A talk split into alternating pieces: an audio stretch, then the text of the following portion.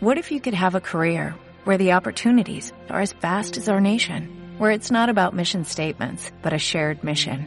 At U.S. Customs and Border Protection, we go beyond to protect more than borders, from ship to shore, air to ground, cities to local communities. CBP agents and officers are keeping people safe. Join U.S. Customs and Border Protection and go beyond for something far greater than yourself. Learn more at cbp.gov/careers. En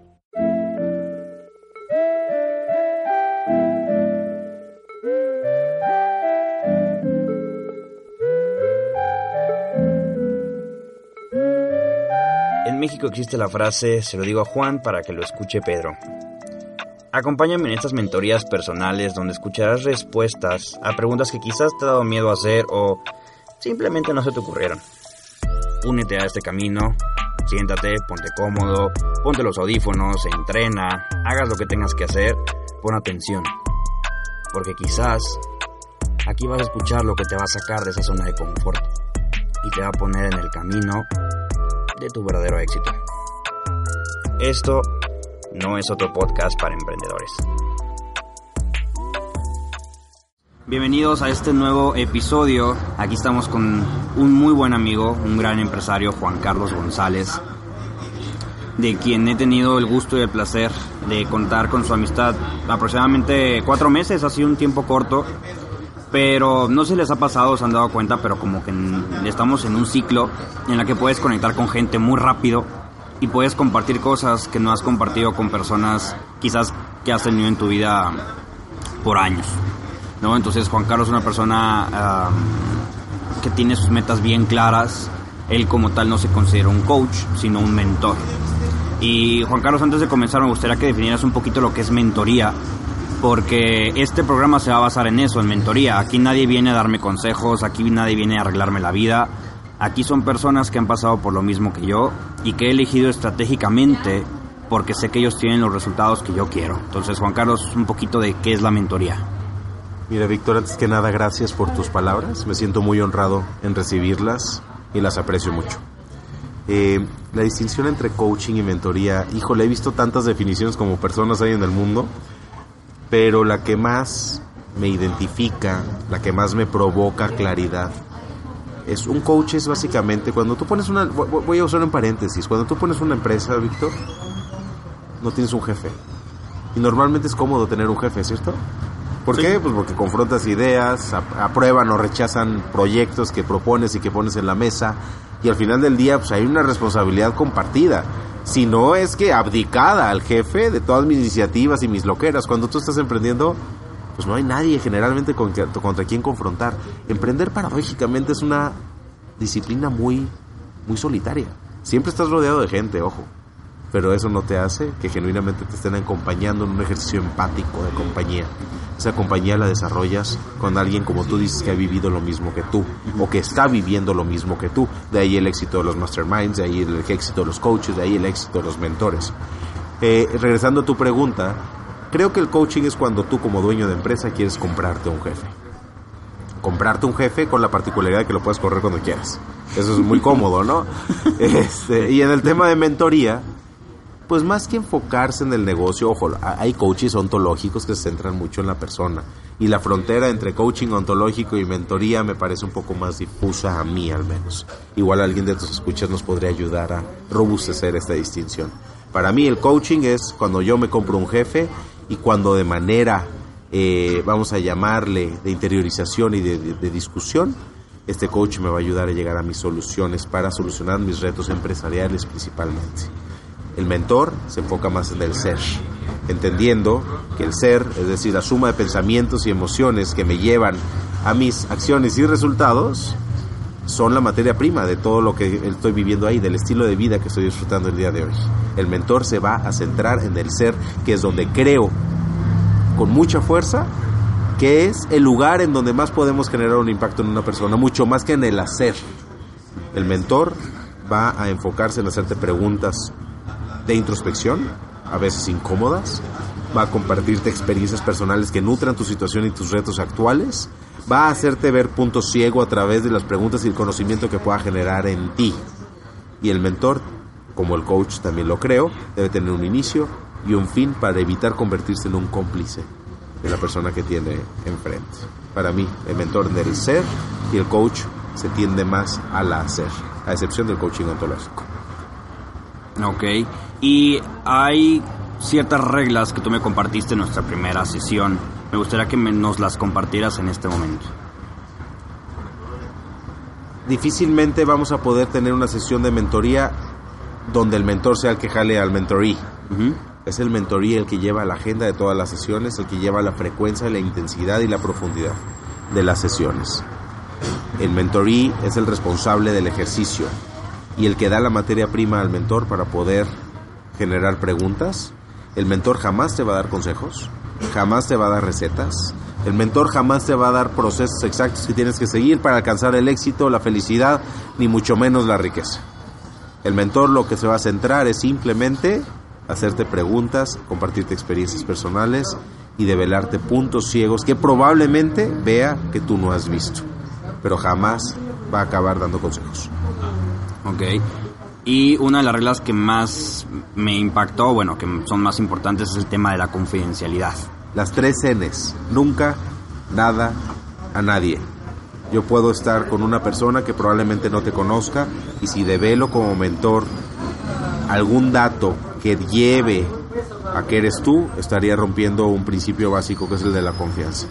Aquí, paradójicamente, estamos haciendo todo lo contrario, Víctor. Aquí, básicamente, me lo pasé por el arco del triunfo, la parte de la confidencialidad. Porque estamos en un formato de. Mm, que lo, se lo digo a Juan para que lo escuche Pedro. Cuando estamos en una conferencia, en un salón de clases, etcétera, siempre tenemos temor a levantar la mano, a ser enjuiciados por cualquier duda, pregunta que tengamos, porque pensamos que es tonta, estúpida o simplemente no vale la pena decirlo. Pero en este caso se me hizo muy interesante porque cuando alguien, ese valiente, el intrépido, se atreve a levantar la mano, saca la pregunta, sí, va a haber juicios, muy seguramente, pero la respuesta que le den a esta persona no solamente va para él, va para todos. Entonces en un principio yo les dije, aquí va a haber verdades incómodas, aquí estoy rompiendo la confidencialidad personal, porque fue como yo se los comenté. Cuando escuchas la historia de éxito de alguien, usualmente ya lo vivió, ya está en el punto en el que él quiere. Muy difícilmente escuchas la historia de éxito desde alguien que le está comenzando y te le está platicando en vivo. Entonces, la planeación de este podcast va para que tú crezcas igual que yo, para que tú escuches al igual que estoy escuchando yo. Y si a lo mejor te duele como me duele a mí, qué bueno, porque entonces te está llegando y estás en el punto correcto. Entonces, vamos a comenzar con esta dinámica de mentoría. De ahí vamos a basar todos nuestros capítulos como este. Y me encanta que Juan Carlos seas el pionero, ¿no? Que, que nos ponga este modelo de mentoría porque fuiste una de mis inspiraciones más grandes para hacer esto, a romper mis miedos en algo que me enseñaste que se llama la ventana de Yohari, que sí, lo pronuncié bien, ¿cierto? Entonces en la ventana de Yohari tenemos lo que es visible, invisible, lo oculto y lo desconocido. Lo visible es lo que evidentemente puedo ver. Lo invisible es lo que yo no puedo ver, pero que alguien más sí puede ver. Todos los demás a mi alrededor. Lo oculto es lo que no quiero que nadie más vea que yo tengo y lo desconocido es lo que no sé que no sé. En este programa en especial vas a conocer cosas que yo sé que sé, que los demás saben que yo no sé, lo que no quiero que sepas y lo que yo no sé que no sé. Entonces presta mucha atención, ponte los audífonos y ponte cómodo. Comenzamos, estimado. La primera parte. Hoy me siento contento, hoy me siento emocionado, hoy me siento expectante, porque desde que empezamos este proceso he visto las cosas de una manera diferente. Antes tenía un panorama enorme, todo en mi cabeza se arreglaba o se regulaba por la palabra diversificación y hoy por primera vez en mi vida puedo decir a ciencia cierta que me siento enfocado. Me siento enfocado, más sin embargo aún me siento dudoso de qué conlleva el enfoque, porque dicen que el que mucho abarca poco aprieta, pero sin embargo de ti he aprendido, ¿no? Que el delegar tareas es importante y esto no te deja de quitar el enfoque. Lo que me quita el sueño el día de hoy es mi cabeza sigue divagando, mi cabeza sigue teniendo distracciones, sigo teniendo distracciones, sí, porque somos una sola parte, en cuanto al enfoque, porque tengo miedo de, por un enfoque tan obsesivo, que es algo que me encantaría que platiquemos hoy, que por un enfoque obsesivo pierda otras cosas que son importantes para mí, como lo que es mi familia, mi relación de pareja, cuestiones personales. Entonces, la verdad es que ahorita tengo ese, ese temor a, en adentrarme al enfoque obsesivo. En la cuestión personal, bueno, como les comenté, he venido trabajando mucho en mí. Ahorita, eh, en la primera sesión me había, había comentado, te había comentado, Juan Carlos, que me había dejado hacer ejercicio, que había dejado hacer dieta. Ahora lo retomé. En cuatro semanas que no nos hemos visto, he perdido aproximadamente 6 kilos eh, de peso, 3 kilos de grasa. Me estoy cuidando, estoy durmiendo bien, estoy teniendo una relación increíble con mi pareja, estoy teniendo una relación increíble con mis compañeros de proyecto. En la cuestión familiar, he tenido una unión muy fuerte con mi familia. Sin embargo, con mi papá ha habido cierto distanciamiento porque tenemos formas diferentes de pensar. Él, pues, repite constantemente y me recuerda constantemente mis pérdidas y es algo que me duele, es algo que me pesa estar recordando eso cuando llevo tantos meses trabajando en superar eso y enfocarme en lo que sí tengo, en lo que sí hay, en estar agradecido por lo que sucedió y agradecido por lo que sé que ya tengo, que es lo que estoy trabajando. Y me duele mucho que sea él, mi progenitor, la persona que pues, de alguna forma me ha venido apoyando todo este tiempo, que me lo esté recuerde y recuerde y recuerde. Y siendo súper sinceros en este espacio, mm, hablé con él y dije, ¿sabes qué? Me encantaría que cada vez que nos veamos dejaras de recordarme mis pérdidas y dejaras de recordarme lo que ya no está, porque eso no me funciona. Pero yo tampoco puedo esperar que tú hagas algo que yo quiero, porque tú eres tú, yo soy yo. Y si estás de acuerdo con esto y estás cómodo con esto, sigámonos viendo y veámonos para el hoy y lo que está sucediendo hoy. Si no estás de acuerdo con esto y no puedes estar un solo día sin recordarme, pues lo que he venido comentando, prefiero que ya no, no nos veamos hasta que la situación no esté arreglada y que no haya un motivo, razón o circunstancia por la que tengas que seguirme recordando esto. Se los comparto de todo el corazón porque me duele mucho, pues sí, papá. ¿No? Entonces, eh, yo les dije que aquí iba a haber cosas incómodas y la verdad, pues es incómodo contarlo a no sé cuántas personas lo vayan a escuchar, pero sé que no soy el único que lo está vivenciando. Yo sé que siempre esperamos que el apoyo inicial venga desde casa y son caminos que se van a cruzar. En la cuestión profesional, las cosas han ido muy bien. Estamos a nada de hacer varios lanzamientos, varios desarrollos. La empresa está teniendo muy buen reconocimiento, mucha aceptación. Y me siento muy contento porque el enfoque que he venido aplicando se ha venido entrelazando perfectamente con los procesos que estamos desarrollando. Y la misma gente lo ha estado viendo en mí, se ha denotado en mí. Y este me han estado incluso buscando. Ahorita vengo de una cita con un amigo que no había visto yo creo que en dos, tres años y me dijo, sé cómo te estás desarrollando, he visto tu actitud, quiero que nos veamos. Entonces, en lo profesional me sintió muy cómodo. Y en la parte de comunidad, muy bien. Eh, te comparto que acabo de cambiarme de casa hace dos semanas. Fue, pues, ya no, ya no lo considero porque en un principio sí, como un step back, ¿no? Un paso atrás de la comodidad de donde estaba viviendo, de mi propio departamento, mis propias horas, mis propios horarios, mis propias llegadas. Y ahorita me fui a vivir con mi hermano, que yo quiero muchísimo y me está dando el apoyo que no tienen una idea. Eh, es incómodo porque tiene cuatro perros y en cuanto él se despierta es como tener cuatro alarmas al mismo tiempo y una más chillante que la otra. Pero algo que me enseñaste que fue a mi autosaboteo, dije, ¿sabes qué? Si yo ya sé que a las 6 de la mañana van a estar ladrando, me paro antes que ellos y me voy a entrenar. Y me voy a hacer ejercicio y aprovecho esas cuatro alarmas porque de algo han de funcionar. Y a partir de que tomé esa decisión tengo más energía en el día, me siento mucho más eh, feliz. Y la misma energía que estoy irradiando la gente lo está notando, entonces pues aproveché ese punto, eh, digamos negativo, sabemos que todo es neutral, pero aproveché a lo que podía ser mi desventaja y lo convertí en un autosabotaje a mi mediocridad.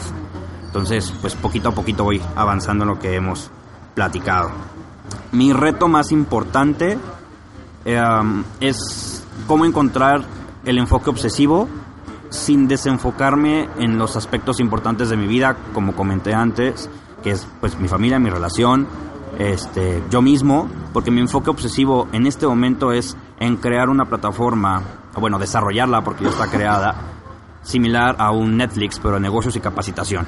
Entonces, eh, algunos saben, tengo una empresa también de estrategias financieras. Sin embargo, ahorita las situaciones en el país, pues mil comentarios, mil temas y mil posturas va a haber. La realidad es que en la empresa, en mi empresa de estrategias financieras, no le he visto como yo pensé que lo vería, el desarrollo que yo proyectaba. Sin embargo, en la plataforma sí lo estoy viendo. Entonces, elegí quitarme todas las chaquetas mentales y si sabes qué, güey, deja de meterte el pie, deja de contarte historias de que esto va a sumar porque simplemente me estaba quitando tiempo.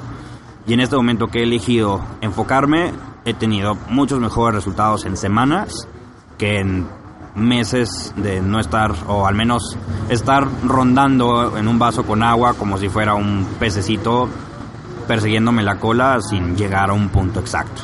Entonces, si no me equivoco, creo que eso es todo de la presentación. Muchas gracias. Víctor, felicidades por las cuatro alarmas. Qué extraordinaria manera de ver una situación adversa en tu beneficio. Eh, y aquí me remonto a, al viejo dicho del 100% de las cosas que nos pasan. Nada más el 10% es lo que realmente sucede y el 90% restante es la actitud que tomamos cuando sucede. Entonces, y eso creo que define completamente, dado que eh, eh, mis emociones dictan mis acciones, bueno, felicidades por eso. ¿Qué pasa, Víctor, si ahorita yo te digo, y esto es una pregunta clarificatoria, Víctor, te veo a los ojos y con mucha honestidad y brutalidad, pero así mamona y despectivamente te digo, eres el peor astronauta que conozco. ¿Qué me dirías? Pues me vale madre porque en astronauta soy. Es correcto. ¿Y cuánto? Y si yo te digo eres un pendejo, ¿qué pasaría? Ah, pues ahí diría tú más o algo así. Ajá. Qué interesante que el astronauta sí me desmarco de él y no me afecta. Ajá. Y el pendejo no. Ajá. ¿Sí me entender? Traigo esto porque efectivamente tu comunicación no verbal me confirmó lo que tú dijiste, cómo te afecta el tema con tu jefe.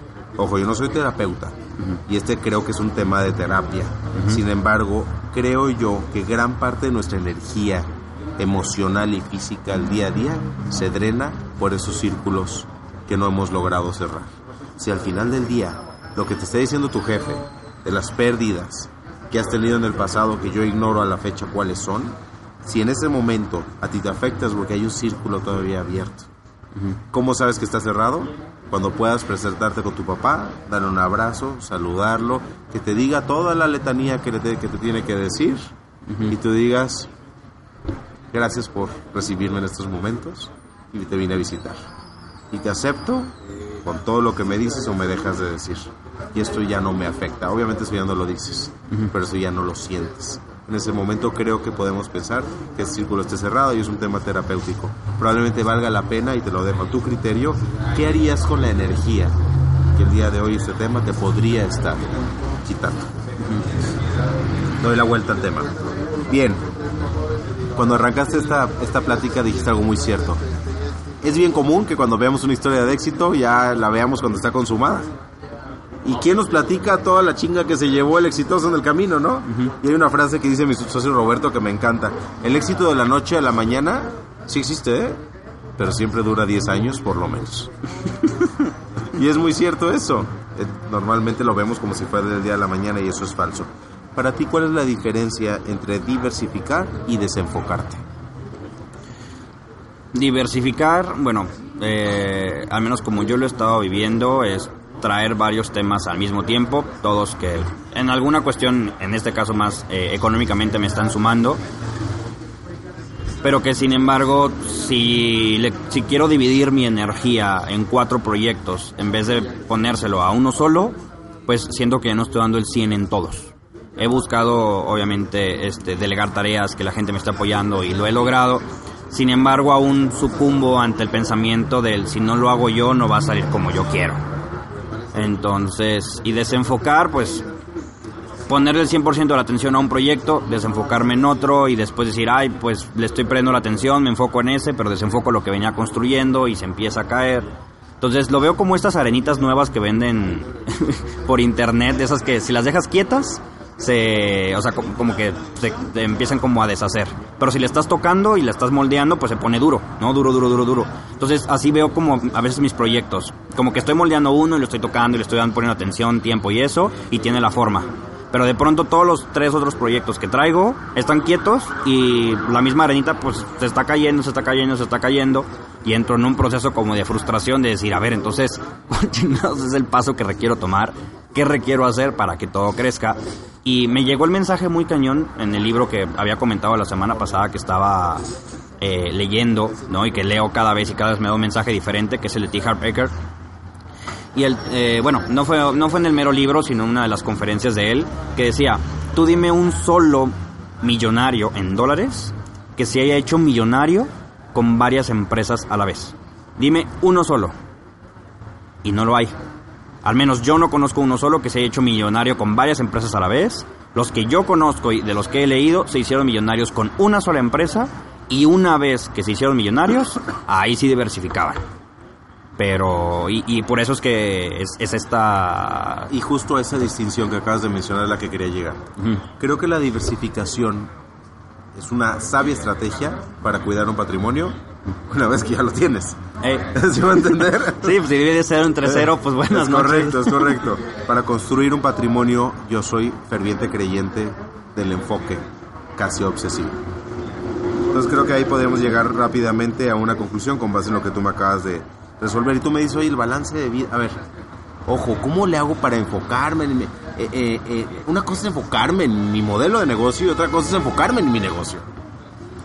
Ok. Cuando yo tengo un negocio, un modelo de negocio enfocado, quiere decir que tengo un producto, un perfil y un proceso, aún con una característica muy bien distinguida de venta. No entro al terreno de los commodities, ¿sale? Eso para mí es un modelo de negocio y ahorita vamos a profundizar en eso. Pero eso no significa que yo me deba enfocar en mi negocio.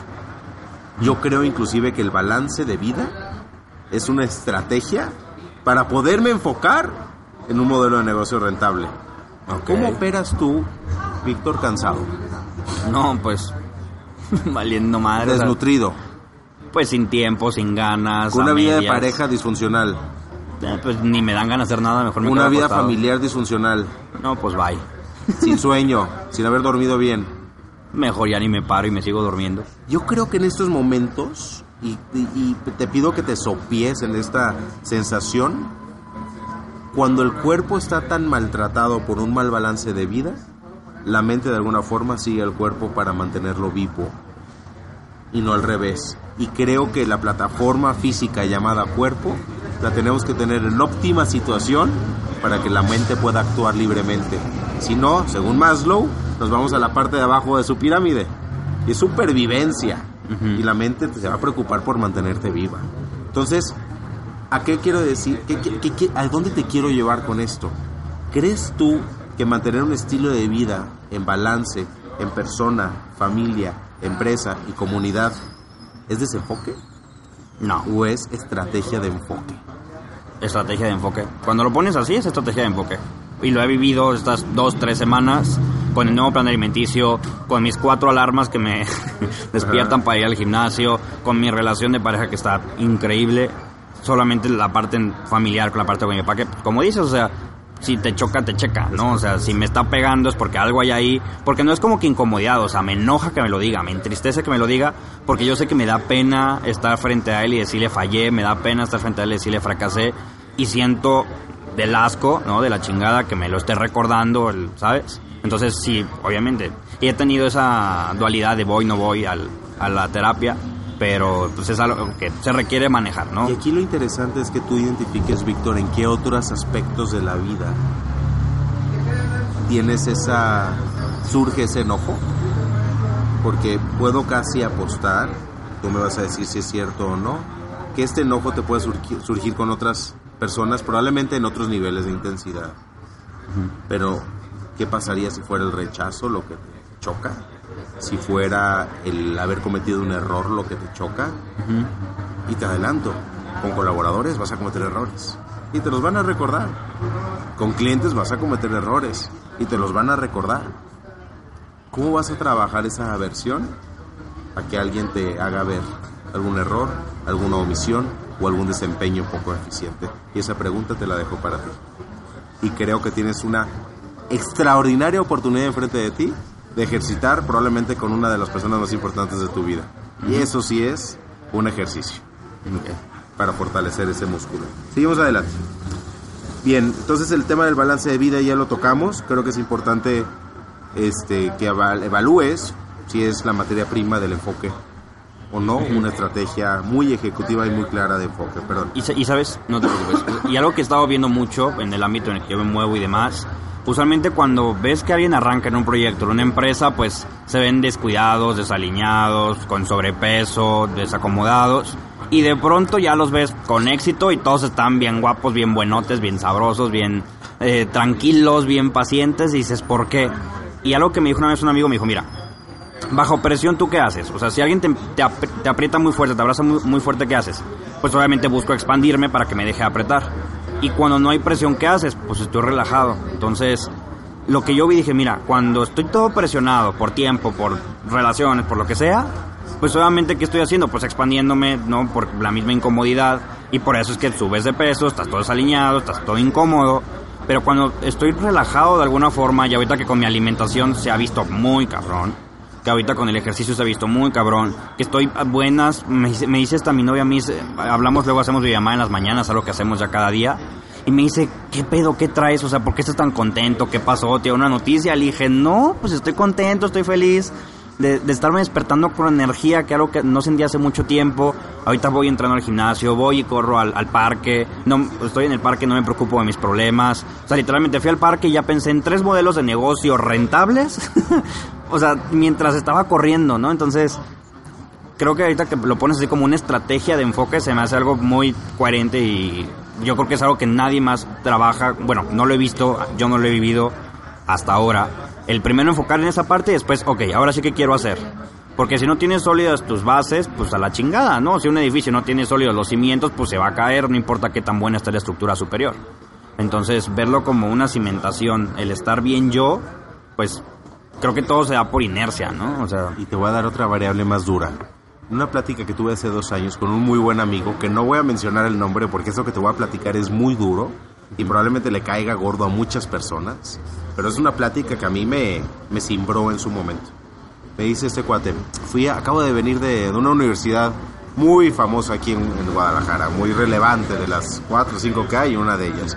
Y el rector nos dio una plática, una plática de liderazgo. Ese era el tema del rector.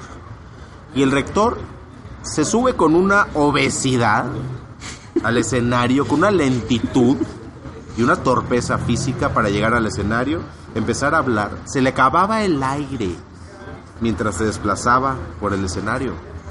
Y este cuate me dijo algo, ¿eh? Este cuate tiene una autoridad moral muy especial porque hace nueve años pesaba 157 kilos. Y hoy es entrenador de maratonistas. Así te la dejo. Entonces él, él vivió eso, tiene mucha autoridad moral para decirlo. Y lo que me dijo no se me va a olvidar nunca. ¿Te digo algo, Juan Carlos? yo nunca hago negocios con gente gorda. Madres. Dije, es el comentario más racista que he escuchado en mi vida. No, y me dijo, aguanta. Y voy peor. ¿Cómo se atreve el señor rector a subirse a un escenario a hablar de liderazgo cuando no puede liderar ni su propio ni sus propios hábitos, ni así mismo? Él no quiere estar así. Y me lo dice, y te lo digo yo, ¿eh? Que sí, yo el gordito simpático. El gordito, ah, está gordito, pero es simpático. No, todos los gorditos tenemos emociones encontradas. No, no tres veces al día que la comida. Cada minuto tenemos que confrontarnos con nosotros mismos y nuestra desfiguración y nuestra falta de carácter, nuestra falta de disciplina y nuestra enfermedad. Esto fue alguien que pesó 157 kilos y el día de hoy está entrenando y corriendo maratones sabe de lo que está hablando en algún nivel. Se me hizo un comentario fuertísimo. No mames. Pero quiero ser muy contundente con esta idea porque a mí me marcó cuando me la platicó. Y digo, no mames, qué fuerte comentario. Y no sé en qué nivel, qué real y cuántas personas pensarán igual que él. Te lo comparto. Bien. ¿Seguimos o, ya le paramos, güey? Eh, espera, es que mi cabeza está como que destruyéndose y reconstruyéndose un chingo de veces al nivel Avengers, pero continúa. Perfecto. Vamos a hablar de un modelo de negocio enfocado. Un muy buen amigo, Humberto, me dijo hace aproximadamente 6 o 7 años.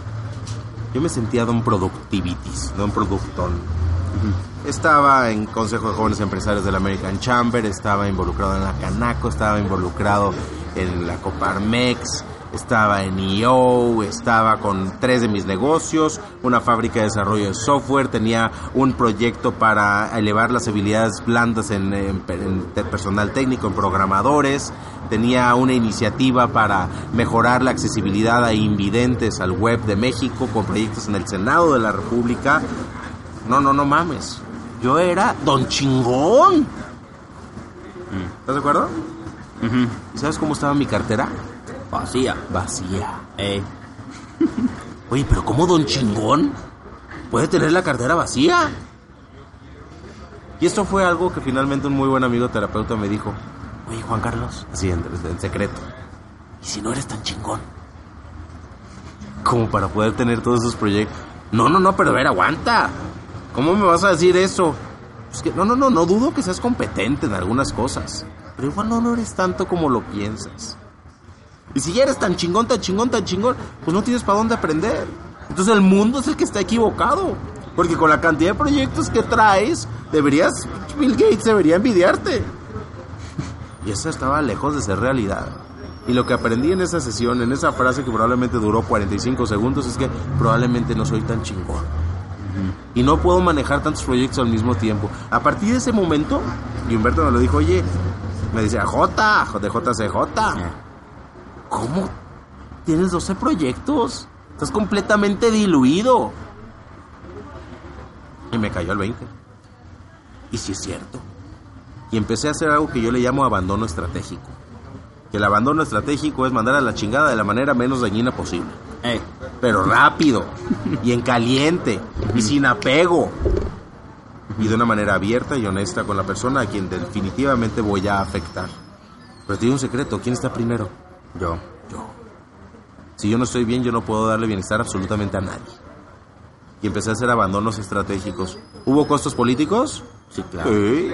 ¿Sociales? Sí. ¿Económicos? Pues aparentemente sí. Y decidí enfocarme en una sola línea.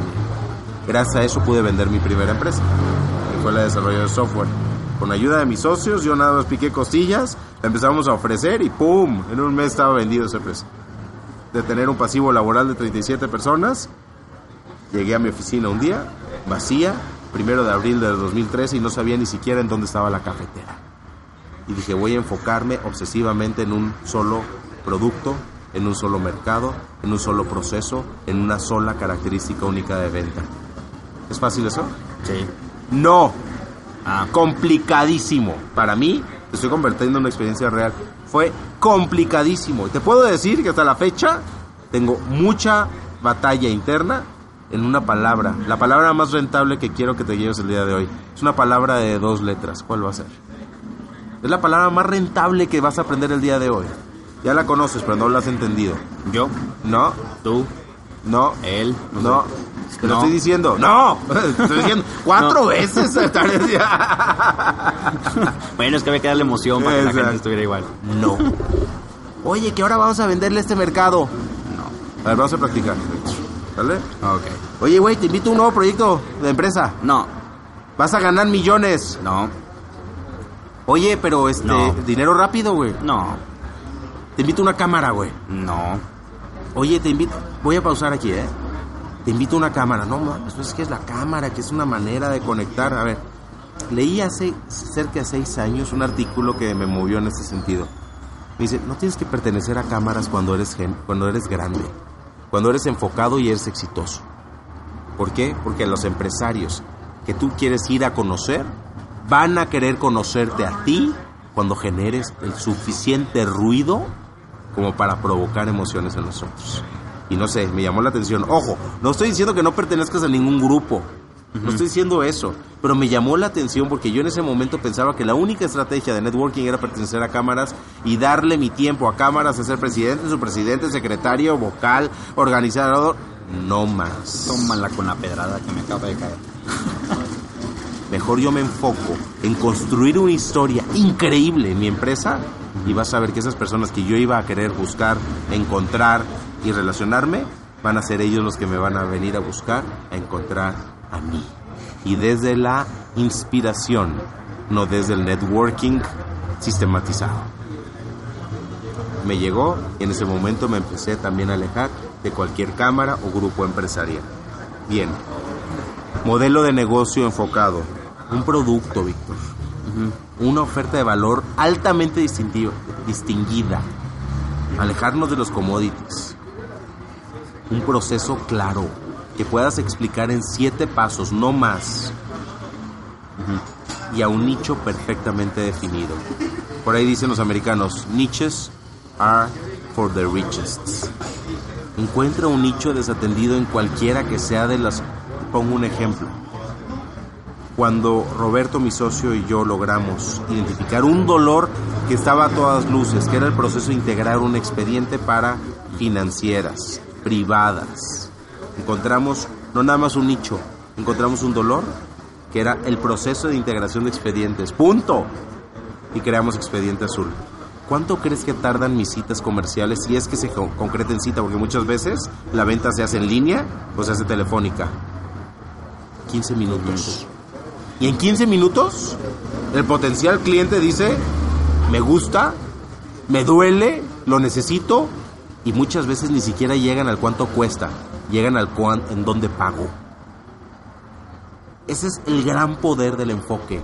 ¿Por qué? Porque si te enfocas en un nicho, en un producto, en una oferta muy distinguida que no tenga competencia, simplemente tienes que estudiar y hacerte experto en cómo explicarlo en 30 palabras, con el lenguaje que ese nicho lo entiende y lo duele y lo siente, te va a costar muy poco trabajo que tus ciclos comerciales no sean de tres meses, sino sean de 15 minutos. Y no estoy caricaturizando el tiempo. Muchos cierres, algunos no, porque hay más personas involucradas, pero muchos cierres es el proceso. Y para mí es el resultado de un enfoque obsesivo. No en todas las industrias se puede, yo lo sé. No en todos los procesos se puede, yo lo sé. Sin embargo, este es un ejemplo muy claro y exagerado de un enfoque obsesivo. ¿Qué estás sintiendo ahorita? Tu comunicación no verbal me está diciendo cosas. Que estoy en el lugar correcto. Que ahorita con todo lo que estoy haciendo, porque pues tú lo sabes, tú me dijiste, no mames, usualmente la gente se tarda meses o años en entender que tiene que dejar las cosas. y tú me lo dijiste y al día siguiente dije, pues a la chingada, adiós. Vámonos, con un solo proyecto. Y lo que estamos haciendo ahorita, pues es un solo enfoque, es un solo nicho, es un producto, es un base para que la gente se pueda capacitar y pueda estarse conectando mes a mes con capacitadores, etcétera, etcétera, etcétera. Y se me hace sencillo, se me hace rápido, se puede vender en línea. Y cuando lo platico, lo puedo platicar en 30 segundos, en 60 segundos y la gente me dice cuéntame más. Entonces creo que ya tengo mi nicho correcto Simplemente me, está costando uno y la mitad del otro, así como a ti, enfocarme en un solo producto, en un solo nicho, hasta que pegue. Y te vas a llevar una pregunta. La próxima vez que platiquemos, en lugar de decir, cuando lo platico a la gente, que describas con una precisión quirúrgica qué significa la gente. ¿Quién es la gente? Ese Bayer persona, me gustaría que ya lo dijeras cuando platico con un dueño de empresa que está facturando 10, estoy dando un ejemplo, 10 millones, que es, es hombre o mujer, pero tiene una edad de 35 a 45, que está en una etapa de crecimiento y que me ha expresado por los congresos a los que ha participado que aprecia la capacitación continua, ¿sabes? Quiero que me describas a esa persona, no necesariamente sus demográficos, pero sí su situación, sus costumbres, sus hábitos, inclusive hasta cómo se ve, con quién habla, dónde visita, ese efectivamente es un nicho.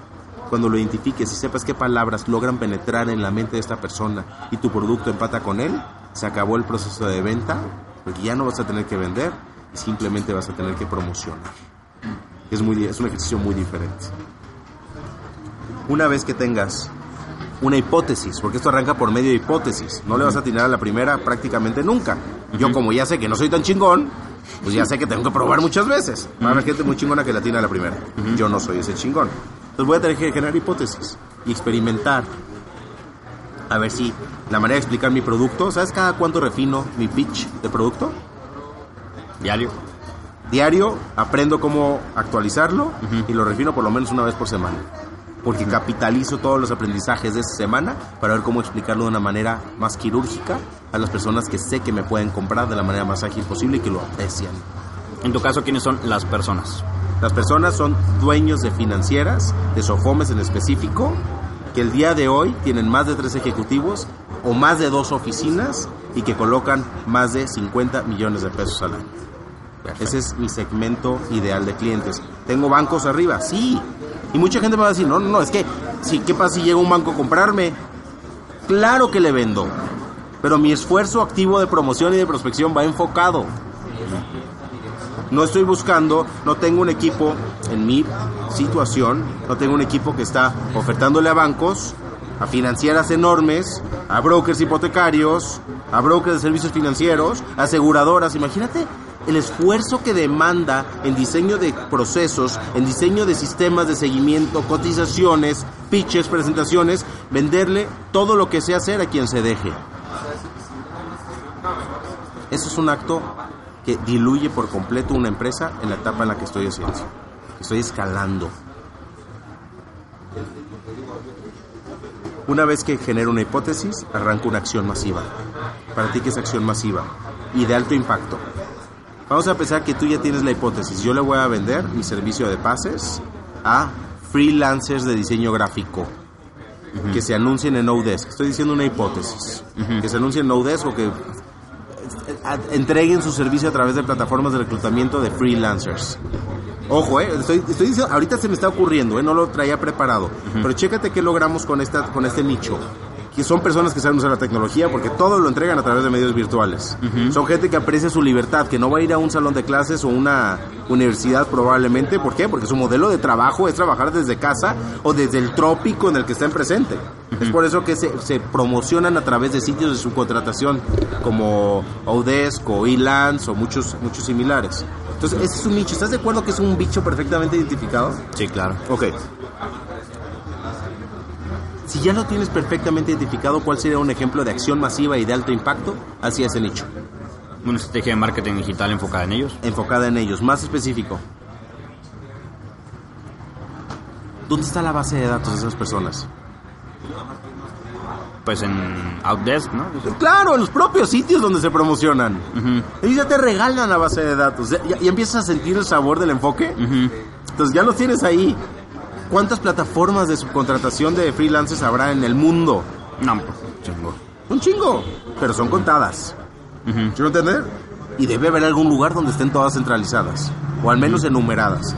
Te metes a cada sitio y jalas la base de datos y haces completamente... ¿Qué pasa si te digo, oye ser humano, te vendo capacitación? Eso es un dicho, ¿no?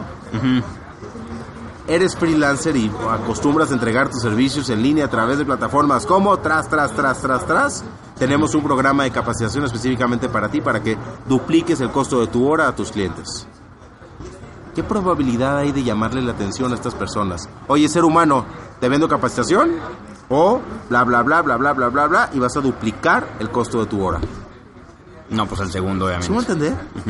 ¿Se facilita o se simplifica la ejecución del modelo de negocio? Le facilita. Por mucho. Cañón. ¿Se abarata o se encarece? No, se abarata, porque el mismo sistema de este que te genera los leads, pues te va a costar mucho más barato, inviertes lo mismo, pero llega a más personas. ¿Tu probabilidad de cierre de venta es más alta o más baja? Más alto. ¿Me voy a entender? ¿Quién perdió en esta ecuación? Nadie. Entonces, cuando digo que no, oye, oye, porque hay más gente que se quiere capacitar, ¿eh? Puedes ir a todas las cámaras a ofrecer tu plataforma de capacitación. Puedes ir a los coworkings. Puedes ir a los Starbucks y estar repartiendo flyers en todas las mesas, en todas las... ¿Sí me entender? Y seguramente tienen un impacto todas esas estrategias. Pero aquí tienes perfectamente identificado cuál es el estilo de vida de estas personas y puedes hablarle de una manera más simple. y si le ofreces un solo producto, el set de cursos dentro de tu plataforma, como carta inicial, que se alineen completamente al estilo de vida de estas personas, imagínate con qué facilidad puedes empezar a generar cash de una manera casi instantánea. Y, Y todo este ejercicio recursos. que te acabo de decir es como si tuvieras un monolito enfrente de ti y empiezas a devastar este no, este no, este no, este no, este no, para hacer una escultura, exactamente como la esperas ver. ¿qué sería del escultor si le duele cada vez que devasta un pedazo de material de su escultura? Pues lo va a dejar de hacer. Pues lo va a dejar de hacer. Y creo yo que esa es la esencia del enfoque. Devastar todo lo que sobra y por lo menos los próximos tres, seis meses, un año, voy a enfocarme de manera muy ambiciosa y casi obsesiva en un producto, un nicho, una oferta de valor y un proceso perfectamente definido. Y voy a crear un sistema. ¿Qué es un sistema, Víctor? Es un mecanismo de acciones que van a llevar a un resultado y que no dependa de mí. Y que no dependa de ti. Es más fácil crear un sistema para un segmento, un producto, un proceso y una oferta de valor o para un generalista. No, para, un solo producto. ¡Claro! Es bien complicado que un dueño de empresa cree un sistema de sí mismo para empezar y después de su negocio si le vendo todo lo que sea a quien se deje. Pues, ¿Qué clase de sistema puedo generar si de entrada cotizar es un pedo? ¿Estamos de acuerdo? Pues no puedo cotizar porque yo le vendo todo lo que sea a quien se deje. Pues, ¿Y cómo puedo delegar esa forma de cotizar? Pues tiene que ser otro yo, para que sepa lo que yo sé. Y ahí valió madre el sistema. No te estoy diciendo qué sistema generar. No te estoy diciendo a qué producto enfocarte ni a qué nicho enfocarte. Te estoy diciendo en mi experiencia cuál ha sido la posibilidad más cercana que tengo de tener un negocio escalable que te entregue resultados consistentemente bien en un proceso comercial que opere sin mí. Y esto ya le llamo sencillez y enfoque en un modelo de negocio. ¿Cómo te sientes? iluminado. ¿Inquietudes? No, no, no, tampoco. No, es ¿Qué? que hay una luz, ¿no? ah, ok. No, hay un farol que me está eclipsando Sí. ahorita. No, le- me siento tranquilo porque encontré, bueno, en tus respuestas, en lo que me dices, encuentro lo que estaba buscando. Que es, pues ahora sí que ese balance entre decir, güey, es que no tienes que hacer un balance porque para empezar no hay nada que balancear. Tienes que tener uno al pedo, que es tu vida, para que el otro jale. O sea, no es como que, ay, pues deja ver cómo le hago para que estos vayan saliendo. Nel. Y yo creo que, y por eso me encantó que esta fuera la primera sesión, este, bueno, la segunda sesión mejor desarrollada ya de, de este nuestro podcast para emprendedores. Porque muchas veces el, empezamos, bueno, al menos hablo por mí, he empezado mal. Empiezo por cuál es el negocio que me hace falta, qué es lo que requiero hacer, qué requiero vender, a quién le voy a vender, qué estrategia, pero nunca veo la primera parte, la más importante, que soy yo. Si yo no estoy bien, si yo no estoy enfocado, si no estoy tranquilo, si no estoy a gusto, no importa que tenga la mejor chingón estrategia, lo que sea del mundo, si yo no estoy bien, no la voy a poder mantener. Es como un auto que, el, no sé, un bocho que le pones un motor de Ferrari, pues vete a la chingada. O sea, nunca lo va a jalar porque todas las demás partes no están listas para usarlo. En cambio, cuando a un bocho le modificas todos los demás sistemas y después le metes un motor de Ferrari, pues bienvenido, va a jalar como debe, va a jalar con madre y vas a llegar primero. Entonces en este momento requiero prepararme al 100 yo, que es justo en lo que estoy trabajando, ya tengo mis cuatro alarmas, estoy funcionando bien, estoy comiendo bien, tengo mi energía y siento que incluso la misma claridad en, en mi cabeza está mucho más cabrona, ¿no? O sea, Y antes de avanzar, Víctor, a cerrar círculos. ujú, Que tengas abiertos. Porque ahorita te estás fijando mucho en lo que se ve. ujú, Y está bien. Creo que la mente sigue al cuerpo cuando el, el cuerpo no está funcionando. Pero cuando el cuerpo empieza a funcionar bien, ¿cuál sería lo que debemos atender a nivel interno? ¿Qué círculos tienes abiertos que el día de hoy te están drenando energía? Porque al final del día esa energía acaba en tener sueño. Esa energía acaba en no teniendo claridad para pasar a la parte de experimentar de manera acción masiva y de alto impacto en un modelo de negocio. ¿Qué círculos tienes abiertos? No es una pregunta que me tengas que contestar, llévatela. Perfecto. Entonces, pues me quedo con eso, me quedo con el primero trabajo. Primero cierro círculos para que no me drene energía. Después enfoco mi energía en mí, en estar bien yo, en estar sano, en que la maquinaria esté funcionando, porque si el sistema está chingón, pero la máquina no está aceitada, pues buenas noches, nunca va a jalar. Y una vez que ya cerré círculos y una vez que ya estoy listo yo, en ese momento tengo un enfoque obsesivo. Me enfoco en un problema, en un nicho, en un solo producto. Lo hago lo más sencillo posible, lo más duplicable posible.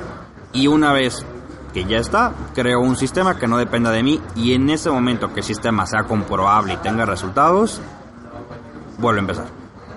A lo mejor no con otra empresa ni nada por el estilo, ahora sí, abro otro producto o abro otro nicho, pruebo el nicho y una vez que ese nicho ya pegó, creo un sistema para ese nicho. Y yo creo, en mi experiencia al menos, entendiendo que no soy tan chingón como muchos probablemente de tus cuates, de tus escuchas y demás, ese proceso no creo que dure menos de cinco años. Una vez que yo encuentro un modelo de negocio que pueda escalar, ahora sí voy a ver cómo sacarle el mayor jugo posible a cada uno de los clientes, que generen el mayor valor posible dentro de mi modelo de negocio ellos y consecuentemente que el ticket promedio sea maximizado de acuerdo al modelo de negocio fundamentado en la sencillez. No en la simpleza, ¿eh? En la sencillez. Así cerraría yo el tema del enfoque en un modelo de negocio. Ahora sí, adicionando tu conclusión, basado en un cuerpo y una mente completamente funcional. Perfecto. Pues muchas gracias, estimado Juan Carlos. Como siempre, un, un gusto y incómodamente incómodamente, incómodamente me, despido.